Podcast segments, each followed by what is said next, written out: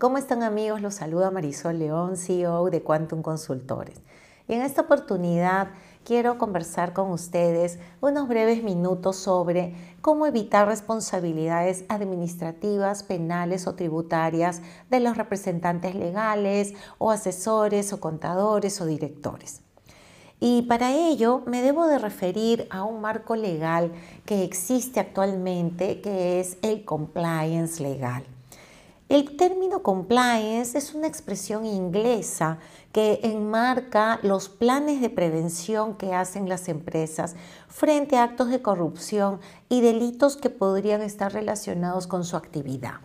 En realidad, un compliance tiene que ver con las medidas que tomamos las empresas para cuidar pues nuestra reputación, para cuidar que se cumplan todas las políticas.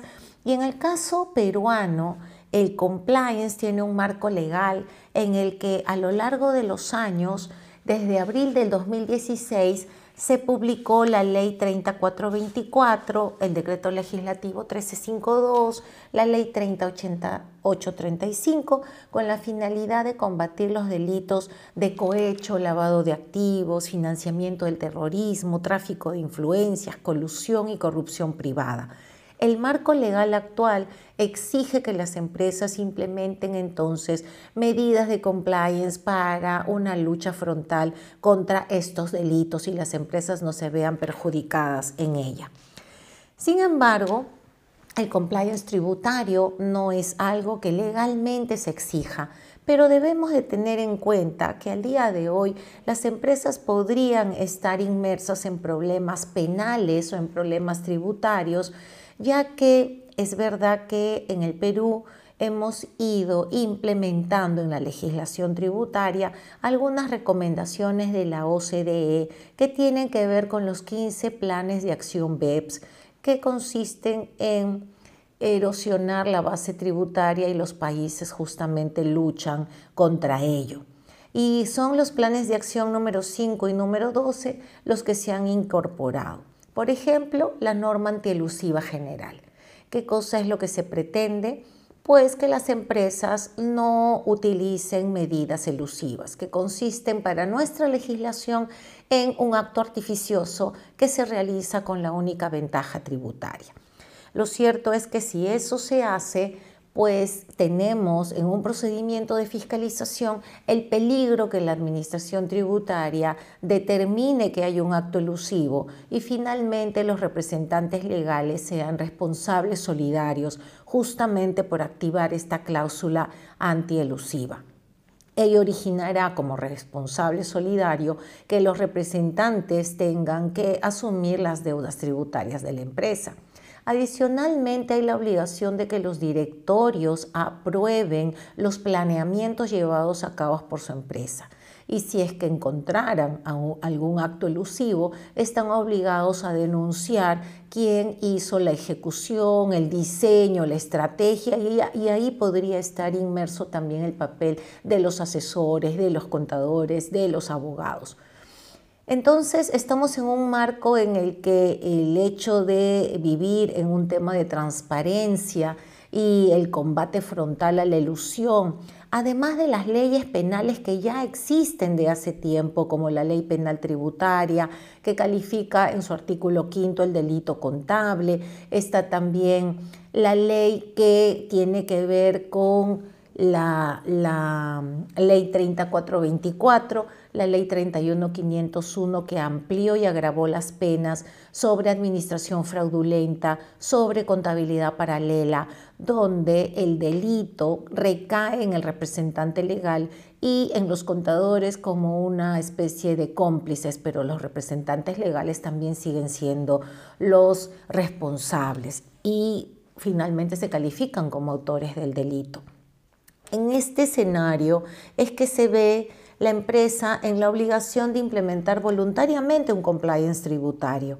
Y para ello sirve una herramienta mm, de mucha importancia que es la auditoría tributaria preventiva porque me va a ayudar a hacer un diagnóstico, a minimizar riesgos fiscales, a identificar justamente esos riesgos fiscales y luego implementar medidas o políticas, protocolos de prevención que me ayuden a mitigar todo este riesgo en cualquier organización sin importar su tamaño.